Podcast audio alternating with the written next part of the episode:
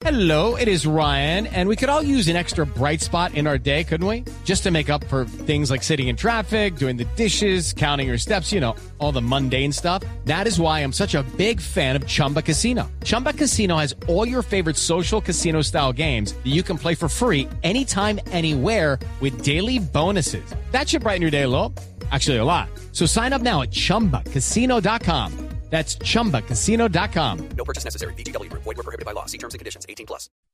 Una señal que se enlaza. Regiones conectadas a través de un dial.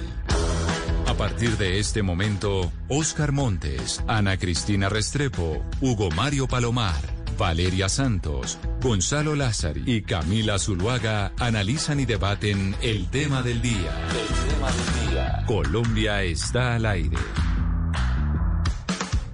A las 12 del día, 18 minutos, nos conectamos nuevamente con todo el país y aprovechamos para saludar a esta hora a nuestros televidentes en Noticias Caracol Ahora, el primer canal digital de noticias en Colombia, que se conectan todas las noches con nosotros. Hoy es viernes y tenemos como invitado especial al eh, candidato presidencial Sergio Fajardo, quien está con nosotros hoy en la línea. Doctor Fajardo, bienvenido. Gracias por, por acompañarnos y por estar aquí de viernes. Buenas tardes, Camila. Un gusto estar con ustedes. Muchas gracias por invitarme. Bueno, ¿cómo va la campaña, doctor Fajardo? Bien. Ahora, yo no tengo una campaña, sino que tengo dos, pero, pero vamos bien con las dos. ¿Por qué tiene dos? No, porque no tiene una, sino tiene dos campañas. Una por Dos el tema de campañas. Druituango y otra por el tema de la presidencia, ¿o cómo? Exactamente, le explico brevemente. Hay una campaña, pues el esquema tradicional, donde yo estoy participando con la coalición de la esperanza, donde estamos trabajando juntos con Jorge Robledo, Juan Fernando Cristo, Humberto de la Calle, Juan Manuel Galán. Ya después hablaremos seguramente sobre el tema del Partido Verde que ha participado, en fin. Y en esa campaña, pues trabajamos juntos en unas partes y en otras tenemos nuestro camino particular que eventualmente conduce a la, a la consulta del 2022, donde escogeremos la persona que representa la coalición y que queremos que sea la persona que lidera nuestro país, y, y yo espero ser esa persona. También ahí tenemos, estamos construyendo nuestras listas para el Congreso, una lista única para el Senado, en la medida de lo posible listas únicas para la Cámara, y esa campaña eh, pues tiene ese rumbo, digamos, natural.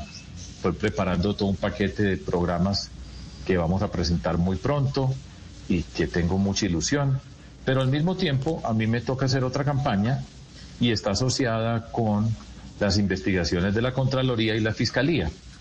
Y la forma como hemos decidido trabajar ese tema es hacer pedagogía con respecto a lo que significan esas acusaciones, demostrar que las acusaciones no son correctas, pero lo voy a hacer de una manera pedagógica, que no escondiéndome ni rezando, sino seriamente explicándole a la ciudadanía de qué se trata, qué es lo que está pasando, haciendo una pedagogía pública que yo creo que no se ha hecho y que sirve también pues para mantener el espíritu de explicar las cosas, de, de darle transparencia a la actuación en lo público. Entonces me Sí. toca hacer dos campañas y es en ese sentido que estoy haciendo dos campañas, como les dije. U- Usted dice, doctor Fajardo, que está adelantando dos campañas, pero muchos piensan que hay otros que están adelantando una campaña en su contra para sacarlo de, de la contienda electoral. ¿Usted ya tiene claro quiénes están detrás de esa campaña, si existe? Hay mucha información al respecto, Hugo Mario. Un gusto saludarte. Eh, pues mire, yo desde, ustedes vi- vieron, no sé si vieron, pero hace unos días la periodista María Jimena Duzán inició un trabajo periodístico que estaba haciendo en un podcast y me invitó. Y me dio detalles acerca de una información que ella tiene, pues no puede revelar las fuentes, no se pueden revelar las fuentes, y ustedes lo entienden perfectamente. Y los detalles ilustraban algo que ha venido pasando desde hace una buena cantidad de tiempo, de hecho, para tratar de sacarme a mí y señalaba ella que también a Gustavo Petro de la participación en las elecciones y de hecho viene desde, desde antes. Y hay mucha, mucha información al respecto sobre las que se mueven, los intereses que se mueven detrás y personas que, por- que están esperando que a mí me impidan el camino político para sacarme de la, de la, de la contienda electoral para la presidencia de la República. Pero pues, yo he sido reiterativo, ya sé muchas cosas, pero me he mantenido y como lo acabo de explicar, vamos a hacer la pedagogía. Colombia tiene una crisis de credibilidad de las instituciones, empezando por los partidos políticos, el Congreso de la República, la crisis de credibilidad de la Fiscalía, de los organismos de control, están los puntos más bajos. Igualmente pasa, por ejemplo, con la fuerza pública. Todo en Colombia hay una desconfianza total. Y yo quiero ser presidente de Colombia y tengo que ser cuidadoso de mostrar que las instituciones son importantes, que la confianza es importante y por eso acudo a respetar las cosas, a respetar las instituciones, a hacer esa pedagogía, a pesar de toda una cantidad de información que tengo y defenderme en derecho y demostrar que tanto la Fiscalía como la Contraloría están equivocadas en las eh, acusaciones que me están haciendo, en las investigaciones que me están Sí, Contralor, pero eh, perdóneme, doctor Fajardo, sí, pero digamos que usted tiene toda la razón, mil disculpas, mil excusas. Em, doctor Fajardo, es muy, es muy cierto que usted ha dicho en varios momentos que eh, pues usted respeta las instituciones, que va a colaborar, que va a responder a, todo lo que se necesite y que la Contraloría está haciendo pues lo que tiene que hacer, que es investigar. Pero, por ejemplo, usted también le ha dicho a María Jimena, eh, María Jimena Duzán que eh, con el proceso de Hidroituango lo quieren joder. Entonces, yo sí me pregunto cuál es su visión frente a, a esta institución en particular. ¿Usted cree en esta institución y su transparencia? Yo quiero creer. Y en este momento, repito, eh, me, he sido respetuoso de todas esas instancias. La información que me da ella es tremenda. Sí, yo espero que esa información se pueda hacer pública. Sí. No la hago pública yo porque pues, soy respetuoso de ella como periodista, como sería con, con cualquiera de ustedes, pero es una información tremenda. Y yo ya conozco muchos detalles de muchas cosas que están pasando. En la serie que empieza Empieza la semana entrante, de hecho voy a hacer una serie que tiene en primera instancia cinco capítulos, cinco videos explicando todo este proceso. Voy a mostrar por qué están equivocados y voy a mostrar las inconsistencias. Voy a señalar una cantidad de aspectos asociados un proceso de esa naturaleza. Pero mire, eh, señor Fajardo, ¿qué interés tendría, hablemos con nombre propio, qué interés tendría Felipe Córdoba, el Contralor General de la Nación, de, y discúlpeme la palabra que va a usar, pero es la que usted ha dicho, es en joderle su campaña? ¿Por qué el señor Felipe Córdoba tendría interés en que usted no eh, prosperara en su candidatura presidencial? Camila, usted es una periodista ya, a pesar de que es tan joven, es una periodista con mucha experiencia.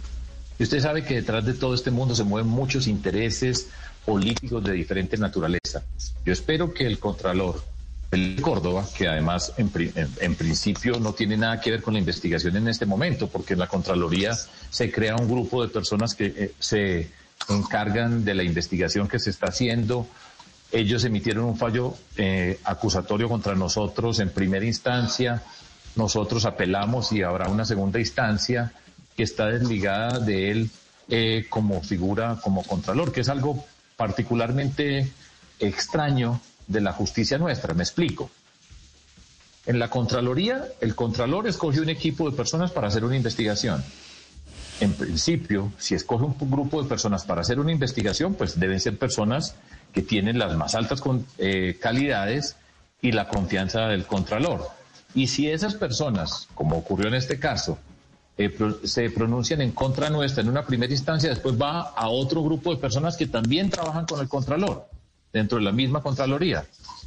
Entonces, es extraño ese sistema donde en la misma institución se dan las instancias y por supuesto se pretende que haya una distancia entre el señor Contralor y lo que están haciendo ese trabajo.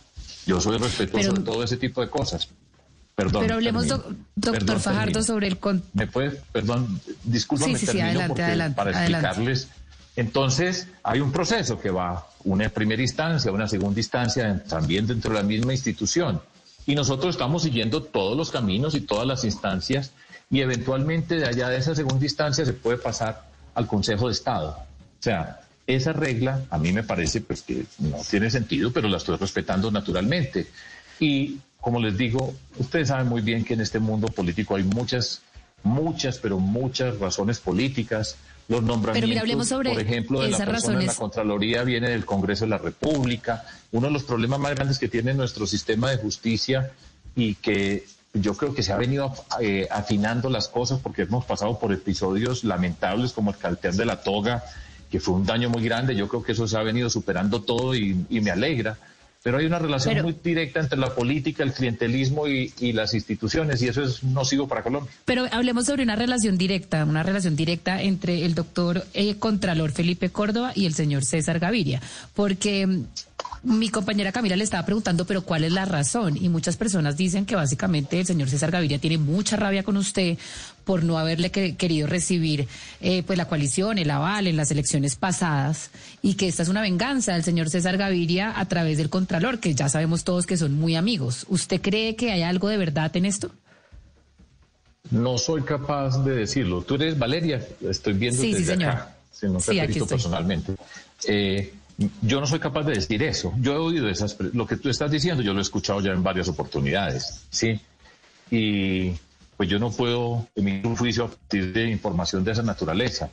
Que el expresidente César Gaviria tenga rabia conmigo eh, por las discusiones que hemos tenido públicas, pues esa es la responsabilidad del expresidente, cómo maneja pues sus sentimientos y sus eh, inconformidades o malestares. Y además, pues todo esto tiene una discusión que viene desde el 2018 que es un poco extraño todo lo que se dice, pero pues yo no sé, yo no sé qué tan amigo sea el expresidente César Gaviria del Contralor y no sé eh, por el hecho de que sean amigos y que el presidente Gaviria, como, como tú estás diciendo, tenga rabia conmigo, entonces eso se convierta en una persecución para mí porque una persona tan importante tiene rabia y siente molestia con lo que yo represento y lo que yo digo. Yo lo trataré a él siempre con respeto. Yo he visto sus actuaciones, Pero, su doctor- forma de expresarse Fajardo. y eso pues ya Sí. no soy capaz yo de seguir de ahí para adelante. Pero decir no que nos- por César Gaviria, el Contralor va, me va a acabar mi carrera y me quiere eh, eh, destituir, pues, o impedir que yo pueda participar en política de lo público. Pero no nos Pues digamos mentiras siempre que no, pero- Pero no pero nos digamos no sé, ustedes mentiras, doctor Fajardo, que usted sí tiene un malestar con César Gaviria. Y es un malestar que se ha evidenciado, entre otras, a través de sus redes sociales, incluso en un trino que usted puso ayer, en donde habla, acá no tenemos problema con Alejandro Gaviria, no tenemos problema con los liberales decentes, tenemos problemas con César Gaviria. Y cuando usted dice que no tienen problemas con los liberales decentes, sino con César Gaviria, pues implícitamente usted le está diciendo que es indecente. Y que es un caudillo y que Eh, lo que yo tiene no es sé eh, si- burocracia y una cantidad de cosas. El-. Tengo el tuit aquí a la mano para recordar si utilicé la palabra decente, pero tengo una discrepancia política con el expresidente César Gaviria. Esto está clarísimo. Pues mire, dice, ¿cuántas veces es necesario que re- y repetirle a Alejandro. Gaviria que no está ni está vetado en la coalición de la esperanza? Tampoco la gente valiosa del Partido Liberal. Al contrario, no es una cuestión de egos, es una lucha, una lucha contra el, el clientelismo. El obstáculo ha sido y es uno. César Gaviria. Y no es el primero, doctor Fajardo. Usted ya lo ha dicho y, y lo dicen sus seguidores, eh, concejales, congresistas, etcétera, etcétera. O sea, ¿qué es lo que pasa con César Gaviria? ¿Qué, ¿Cuál es la riña que hay ahí entre ustedes dos que es La primera observación, Camila, es que yo no utilicé, como acabas de leer, la Tiene palabra usted razón. decente. Tiene usted Sí. razón. Hey guys, it is Ryan. I'm not sure if you know this about me, but I'm a bit of a fun fanatic when I can. I like to work, but I like fun too. It's a thing. And now the truth is out there. I can tell you about my favorite place to have fun. Chumba Casino. They have hundreds of social casino style games to choose from with new games released each week. You can play for free anytime, anywhere. And each day brings a new chance to collect daily bonuses. So join me in the fun. Sign up now at chumbacasino.com. No purchase necessary. VGW Group. Void were prohibited by law. See terms and conditions. 18 plus. Eh, y es importante porque las palabras tienen sentido. Tiene toda la Nosotros razón. Hemos, hemos discutido, y estoy hablando aquí, por este momento estoy hablando en plural, porque esta posición, además de que es la mía, es la de la coalición de la esperanza. Esto no es una eh, decisión mía, es una opinión mía, un sentimiento mío, es el sentimiento de la coalición de la esperanza. Y nosotros hemos hablado y dicho que en la transformación que nosotros queremos hacer de nuestro país pasa por cambiar la forma de la política. Y la primera forma de la política que tiene que cambiar Colombia, que está en la raíz de los inmensos males que tiene nuestro país ahora, esa desconfianza en los partidos, en las instituciones, se llama el clientelismo, porque el clientelismo es la puerta de entrada para la corrupción. Clientelismo es esa forma de la política donde se tienen unas relaciones para llegar al poder y después esas relaciones se convierten en puestos, contratos y eso significa que ahí crece la corrupción en nuestro país. Y lo he señalado y lo hemos señalado, repito, como posición de la coalición de la esperanza con respecto a la forma del expresidente César Gaviria, con ese partido liberal, ese, ese, y repito, porque ya está dicho que no es todo el Partido Liberal y yo no ando descalificando personas en general. Le doy un ejemplo concreto. Eh, ese mismo Partido Liberal que en la ciudad de Medellín, para ilustrar, donde está el alcalde Quintero, que llegó al poder eh, disfrazado de independiente, pero que está detrás ese partido liberal, que tiene las características que yo estoy señalando y que hoy son parte de los que gobiernan la ciudad de Medellín y que están destruyendo la ciudad. Pero, yo no estoy hablando Fajardo- en abstracto, yo estoy señalando lo que significa ese clientelismo, lo que significa esa forma de la política. Este es un gobierno de oposición, esta coalición, perdón, es una oposición al gobierno del presidente Duque. Y ustedes ya han visto cómo se ha comportado el liberal. Eso es todo. Y, Pero hay- y- pero y hasta ¿quién ahí es? llega para que no le pongamos más también tiza a todo esto y hagamos las cosas con tranquilidad. Yo voy a explicar bien y vamos a hacer la campaña y ojalá que la rabia del expresidente César Gaviria no signifique que la Contraloría va a actuar contra mía porque es una persona amiga de otro y entonces entre amigos tienen que dañar a otra persona. No, esto es una discusión política y hasta ahí y Pero, es la doctor que Fajardo, nosotros ¿quién es hemos lo- dicho y yo repetido. Quienes lo critican a usted por decir eso en contra de César Gaviria y del clientelismo en el Partido Liberal y que es ese sector del Partido Liberal, le dicen sí, pero usted está en la coalición de la esperanza, por ejemplo, con un eh, ex liberal, el señor Juan Fernando Cristo, quien también en Norte de Santander tuvo mucha burocracia. Entonces le dicen, usted tiene que doble rasero. Entonces, Juan Fernando Cristo sí le gusta, que también es un político tradicional, que también ha tenido burocracia, etcétera, etcétera, pero no le gustan otros del Partido Liberal que son cercanos a Gaviria. Y le dicen, ¿por qué el doble rasero? Y tú me estás preguntando, ¿quieres que te explique? Claro. Ah, bueno. Entonces, explico. No. Brevemente, en la parte que me costó. Eh, hablo de Juan Fernando Cristo. Yo a Juan Fernando Cristo no lo conocía en términos personales.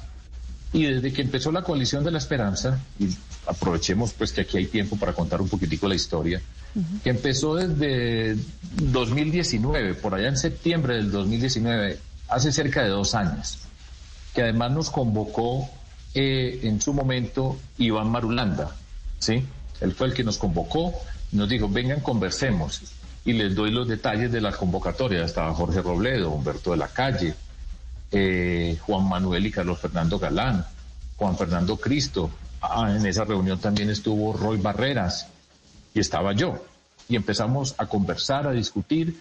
Y durante este tiempo hemos venido conversando, discutiendo, pues Humberto de la Calle y Juan Fernando Cristo vienen de lo que fue la consulta liberal en el año 2017. Yo no sé si ya la- todavía la gente se acuerda de todos esos detalles, pero son personas que salieron del Partido Liberal. Lo mismo ocurrió con Juan Manuel Galán, por ejemplo, y empezamos a conversar, a discutir dentro de todo eso, repito, y eso es una de las características de la coalición.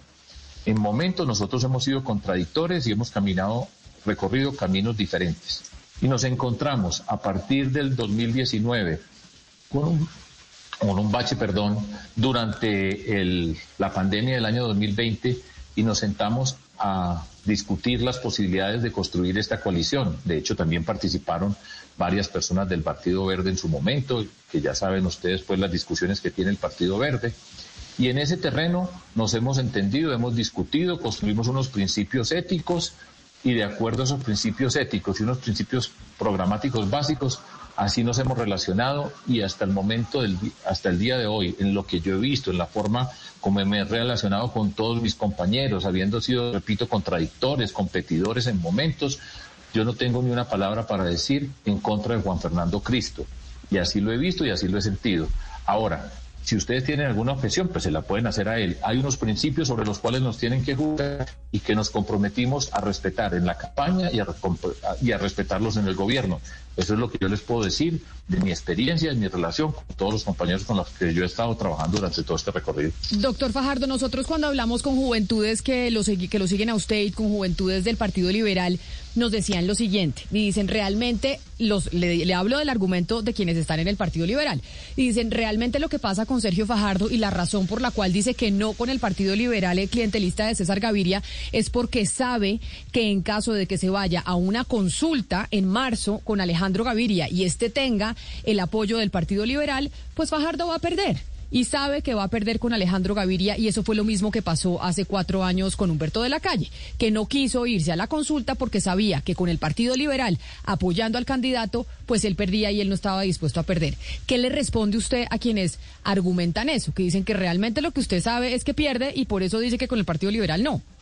No, no, no, Camila, me da mucha pena con ese argumento, pues hace parte de una cantidad de argumentos que se circulan en estos días y se dicen muchas cosas. Aquí estamos hablando de principios, una palabra que no está de moda, sí, pero que es fundamental en la forma como hacemos la política y como yo he hecho la política. Entonces no tiene que ver si Alejandro Gaviria me va a ganar por esto, entonces lo que yo estoy haciendo, yo, que repito, esta es la posición de la coalición de la esperanza, que yo, que yo esté haciendo, la coalición esté haciendo porque Alejandro Gaviria nos gana con los votos liberales. Eso es una forma errónea y viciada de mirar la política. Que repito, yo vengo haciendo política y hablo, aquí paso a hablar en primera persona desde hace 22 años. Y ahí hay un recorrido que yo he hecho con el grupo con el que yo he trabajado toda la vida, el movimiento al cual yo pertenezco, Compromiso Ciudadano, hemos gobernado, hemos mostrado cómo hemos gobernado y cómo me he comportado en la política. Entonces aquí no es un cálculo electorero del mismo truculento como habitualmente ocurre en ese mundo de la política, no es porque tenga una, eh, una votación entonces que nos ganó, no. Aquí estamos hablando de política, de cambiar, de cambiar la forma de la política y eso es lo que yo represento, eso es lo que yo he hecho y eso es lo que yo haré. Entonces esas teorías pues se pueden mencionar y se pueden decir y circulan y pues en la política pues hay una cantidad de cosas que se mencionan, pero eso no es correcto. Pero mire, doctor Fajardo, bueno, ya usted nos ha explicado eh, con respecto a los Gaviria por qué uno sí y por qué el otro no. Eso ya está claro y usted lo ha dicho muy bien en esta, en esta entrevista. Pero le quiero preguntar por una foto que, se, que ocurrió en Cartagena en el Congreso de FENALCO en esa foto aparecen los tres. Aparece usted, aparece el doctor Alejandro Gaviria y aparece Federico Gutiérrez. Entonces esa foto se dio para muchas interpretaciones. ¿Qué significa la presencia del doctor Fico Gutiérrez en, la foto y cuál es su, su, relación con el doctor Gutiérrez? Y si usted considera que aunque él viene por otra, por otra línea, en algún momento determinado pueden aliarse. Gracias, Oscar. Bueno, yo me río porque realmente eso ocurrió hace una semana. Más o menos a esta hora estaba ocurriendo lo que estás mencionando. Y a mí, yo, yo pues muchas veces miro todo este panorama y digo, yo no puedo creer. Pues, o sea, se convierte en tema nacional una foto antes de entrar a un foro. Y las personas que hemos ido a foros, que ya son montones, antes uno saluda, yo puedo saludar a Federico Gutiérrez, pero además amablemente y riéndonos, ¿sí? y puedo saludar a Alejandro Gaviria a pesar de las discusiones y lo que se diga. Ahí estaba Paloma Valencia.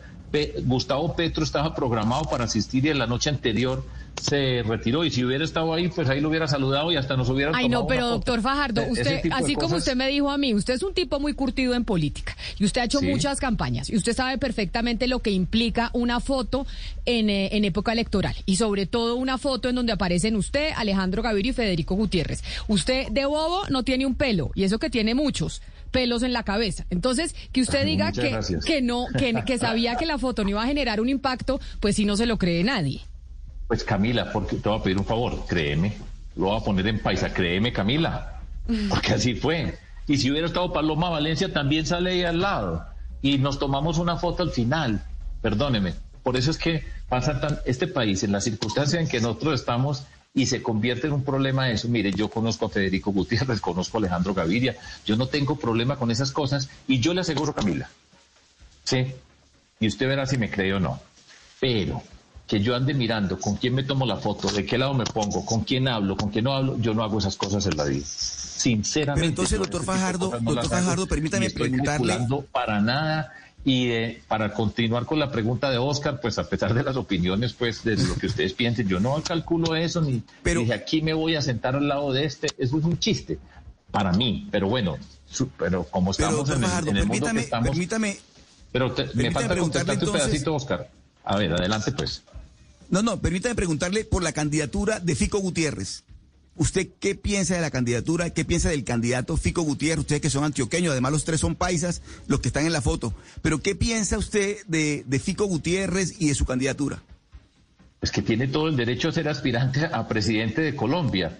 la persona que ha tenido una polémica con él, asociada con que Alejandro Gaviria en un momento dijo que le parecía que él podía estar en una coalición con Federico Gutiérrez, fue Alejandro Gaviria. Y eso fue una disputa entre ellos y por eso fue que se armó ese lío con esa foto. Nada que ver, yo no he trabajado para nada con Federico Gutiérrez en alrededor de lo que estamos construyendo nosotros. Él tiene derecho a su candidatura y listos. ¿Cuál es el problema? Pero, una alianza usted no se plantearía con, eh, con Federico Gutiérrez, porque con Alejandro Gaviria sí, pero con Federico Gutiérrez no. No me he planteado ninguna alianza y el que, se, el que se metió en problemas al discutir eso fue Alejandro Gaviria. Yo no, yo no he dicho ni una palabra, ni Federico Gutiérrez ha dicho una palabra sobre mí. Él hace su campaña, él se mueve en su mundo político, tiene derecho a hacerlo, como tiene derecho a hacerlo Juan Carlos Echeverri, que ustedes están hablando con él. Ese es el mundo de la democracia, la política que nosotros nos podamos tratar de más respetuosos. Eso, eso es. Yo no he mencionado ni una sola vez a Federico Gutiérrez, ni él me ha mencionado a mí, que yo sepa, y está haciendo campaña y quiere ser presidente de Colombia y entonces yo escucho lo que ustedes dicen, que quienes se pueden juntar, exalcaldes, todo ese tipo de cosas. Bueno, tienen todo el derecho y que, y, ya. No, pero la pregunta concreta, doctor Fajardo, es la pregunta concreta es si a usted le gustaría ver a Gutiérrez en la coalición de la esperanza, ¿sí o no? No, es que él va por otro camino, Mario. Él va por otro camino.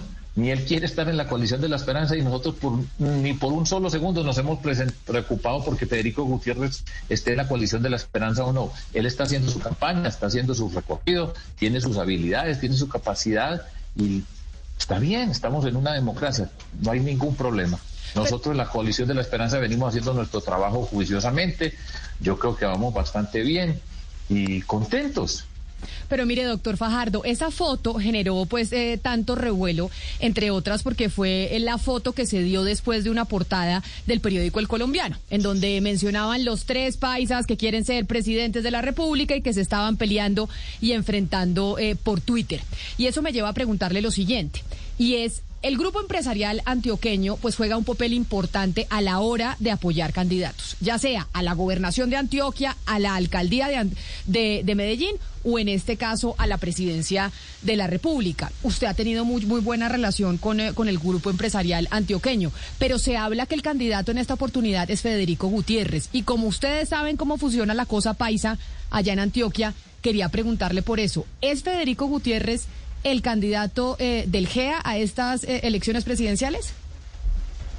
Eh, Camila, ah, aquí estamos tocando otro de esos mitos de los que se habla permanentemente y el GEA y los antioqueños. Mira, yo no sé quién es el candidato de las personas que lideren empresas en el departamento de Antioquia. No tengo ni idea quién es el candidato. Yo tengo una relación muy discreta con todas las personas en general en mi vida personal, en mi vida política, en mi vida pública, con personas del mundo empresarial. Yo he conversado con empresarios por toda Colombia y yo no tengo ni idea, ni me he sentado con las personas del grupo antioqueño que ustedes mencionan a ver quién van a apoyar o no van a apoyar. Yo en eso no me meto. Las personas que me conocen a mí saben que yo ese tipo de cosas no las hago. Ya verán a quién apoyan. Ellos han apoyado a personas durante muchas oportunidades, han participado o aportado a campañas. Ese no es el tema mío. Yo no estoy metido con eso ni estoy preocupado por eso y cada quien escoge libremente a quien quiera apoyar. No tengo ni idea, no tengo ni la más, le Pero... que yo no tengo ni la más mínima idea. Yo estoy viviendo en Bogotá, yo no tengo ni idea qué están haciendo por allá, quiénes se reúnen. Le voy a decir, le voy a decir una cosa, yo no conozco la casa de ninguno del grupo empresarial antioqueño. Pues yo le creo, doctor Fajardo, a verdad de que me queda difícil, pues a la gente hay que creerle, porque si no es imposible eh, vivir en sociedad. No use el genérico que a la gente hay que creerle, porque pues, pero bueno, yo, usted verá si me cree a mí y a las personas que me están escuchando, yo les digo exactamente esto. Yo no tengo... Eh, cuartos oscuros por allá guardados, ni me estoy escondiendo con una persona u otra. Yo, es, eso pues no lo hago yo, pero bien, pues. Pero mire, doctor Fajardo, usted y los que están en campaña, pues saben cómo se mueven los hilos políticos, porque si no, no estarían en campaña. Y tienen que saber, de hecho, cómo se mueven para poder eh, salir ganadores. Esa es la política, aquí y en cualquier parte del mundo e históricamente. En, eh, ya que estamos hablando de apoyos y usted dice yo no tengo las, yo no tengo ni idea de las empresas antioqueñas a quienes estén apoyando, también eh, se habla mucho y quisiera saber si usted sabía o no de, de, Federico Gutiérrez recibiendo también un apoyo directamente del gobierno nacional y del gobierno del, del, presidente Iván Duque ¿Sabe usted algo de, de, ese apoyo y de ese interés de muchos sectores de la derecha de que sea realmente eh, Federico Gutiérrez el que salga como el candidato de ese sector? No tengo ni idea, Camila. A mí me da mucha pena, pero mire, yo le voy a decir una cosa. Yo sé que todo este mundo tiene una cantidad de entramados, intereses. Esto es un mundo muy complejo, pero yo creo que están hablando con la persona que simplifica más la política, que soy yo. Unos principios básicos, mi concepción de la política es no esté mirando para los lados, haga lo que puede hacer con la capacidad que nosotros tenemos y no se gaste mucho tiempo hablando de los... Yo le juro, yo le juro que Federico Gutiérrez con nadie. Nunca hablo, ni estoy pensando, ni me acuesto pensando con quién habrá hablado este, está. Duque habló el otro día y le expresó que había unas personas que le parecían muy buenas y, en, y dentro de ellas, pues, a Federico Gutiérrez. Pero yo no tengo más información. Soy una buena gente. Sea, yo, Pero mire, yo les digo lo que yo sé, yo les digo lo que yo estoy haciendo, yo respondo por lo, por las, No, y hay que creerle, las afirmaciones que yo Fajardo. tengo y, y, y aquí vamos. Y voy bien, Pero y estoy usted- contento y vamos con nuestras dos campañas y vamos para adelante. Colombia va a cambiar y va a cambiar por fuera de los extremos y nosotros representamos eso y yo quiero ser la persona. Eso es todo lo que yo les puedo decir hoy viernes. Pero, pero mire, doctor Fajardo, usted acaba de decir que usted es las personas que más simplifica la política y de pronto eso fue exactamente lo que pasó en el 2018. Pronto simplificó la política, rechazó alianzas, eh, decidió, eh, eh, pues digamos, apegarse a esta base ética y programática y pues le entregó literalmente el país a la derecha. Usted nos habla de que usted quiere cambiar Colombia. ¿Van a repetir lo mismo? ¿Le van a entregar el país a los extremos con tal de no hacer estas alianzas? El Partido Liberal sacó dos millones de votos en las legislativas. ¿Esto no significa entregar el país a la derecha otra vez? ¿No es eso peor que hacer una alianza con el señor Gaviria? César, me A ver. refiero. Valeria, estás poniendo un punto muy interesante, ¿sí? Porque utilizaste la palabra peor, entonces estamos diciendo, mire, esto es, esto es mejor que esto que es muy malo, ¿sí? Entonces haga esto por, esa es una consideración, y eso es una forma posible de enfrentar los problemas en la vida y tomar unas decisiones. Ahora, voy a contestar dos cosas que me parece que es importante y que de pronto puede servir que yo las aclare. En el 2017, el Partido Liberal hizo una consulta. Ustedes recuerdan una consulta entre Juan Fernando Cristo y Hum- y Humberto de la Calle, que son mis compañeros con quienes me voy a reunir el domingo. ¿Sí? Una consulta hicieron- carísima, una consulta Una carísima y que eso consulta, se lo 40 echó todo el mundo de en cara. pesos. Entonces hicieron su consulta. Y el hacer consulta tiene unas implicaciones. Eso no es que hacen una consulta y después se gasta el Estado una cantidad de plata y después dicen, ¿sabe qué? Mejor no. Eso no es así. Porque yo tengo mucha información y yo he sido prudente de no estar discutiendo todo ese tipo de cosas. Yo después de pasó el, dos- el marzo del 2022, yo no estaba en una consulta, yo participé e hice parte de la coalición Colombia, que con el Partido Alianza Verde y el Polo Democrático que representaban Claudia López y Jorge Robledo. Y después de esa consulta, la que ocurrió en marzo, que hubo elecciones para el Congreso, después yo me senté a hablar con Humberto de la Calle y, con quien tenía y tengo una excelente relación. Y le pregunté y hablamos sobre cómo nos podíamos juntar y en ese el Partido Liberal en cabeza de César Gaviria no dijo que no se podía juntar en ese momento con nosotros. Es todo. Sí. Ahora, Valeria, eh, con respecto a la consideración que haces, cada uno de nosotros tiene un camino, cada uno de nosotros tiene un recorrido. ¿Por qué estoy yo aquí sentado hablando con ustedes hoy? Pues porque yo hago parte de un movimiento que se metió a participar en política hace 22 años y arrancamos a pie y hicimos una política por fuera de los partidos políticos tradicionales. Arrancamos en 0%, nosotros no recibimos una herencia, nosotros no recibimos un apoyo y todo el camino que hemos recorrido ha sido actuando de acuerdo a unos principios. Y esa es la riqueza que nosotros hemos construido, que yo he construido como persona en el mundo de la política y lo público. Y así son los caminos Así y así es. es la vida y así es como se construye y ahí es donde nosotros vamos. Y hemos insistido y reiterado, sí, que queremos construir y estamos avanzando en la coalición de la esperanza porque creemos con toda la convicción de que este es el momento en que Colombia se llenó la taza y vamos a cambiar y queremos liderar esa coalición. Y eso es lo que nosotros hemos señalado, esa es la forma como yo me he comportado, esa es la forma como me comporto. Doctor y Fajardo. Ya. Y a Colombia le conviene, le conviene que el día de mañana gane un candidato que tiene un proceso en la Contraloría que podría fallar en su contra y usted podría volverse deudor solidario de una suma de 4,1 billones de pesos que si bien este fallo no es sancionatorio, al final pues usted no paga esto, no se puede posesionar. ¿A Colombia le conviene esa incertidumbre que hay alrededor suyo en este momento? Gracias por esa pregunta. Cambiaste de, de dirección en la forma como estábamos argumentando. Ahora eran los liberales y era mejor que fuera con estos y ya cambiaste el argumento para ponerme en el terreno. ¿Sí? Profesor. Está perfectamente claro cuál es la línea de argumentación. Y ahí vamos viendo y yo voy respondiéndolas todas. Yo estoy respondiendo y por eso empezamos la serie que les dije. Yo respondo con transparencia porque la Contraloría, ¿sí? No puede inhabilitarme a mí en términos políticos, ¿sí? Y por eso estamos usando todas las herramientas dentro de la democracia, incluyendo ir a instancias internacionales, porque una institución como la Contraloría no me puede inhabilitar a mí. Y es dura la pregunta tuya, Valeria, ¿sí? Porque ya están sacando un argumento que esgrimen unos por fuera, por un lado y por el otro, que están esperando es que a me inhabiliten. Pero eso ya es distinto decir los liberales o no los liberales, o si o no Córdoba, ya es otra condición. Yo no soy inhabilitado, yo no voy a estar inhabilitado y yo me voy a defender. Me voy a defender, Valeria, porque yo he construido una vida pública, que es mi orgullo y es mi vida. Hablo en términos personales, pero eso representa a muchas personas. Y yo he actuado de manera transparente, decente en todas las actuaciones que tengo. Entonces, pues tú volarás por quien creas, pero yo no estoy inhabilitado, no voy a estar inhabilitado y yo estoy respondiendo. Y eso ya sí es un campo distinto al César Gaviria. Eso me alegra muchísimo.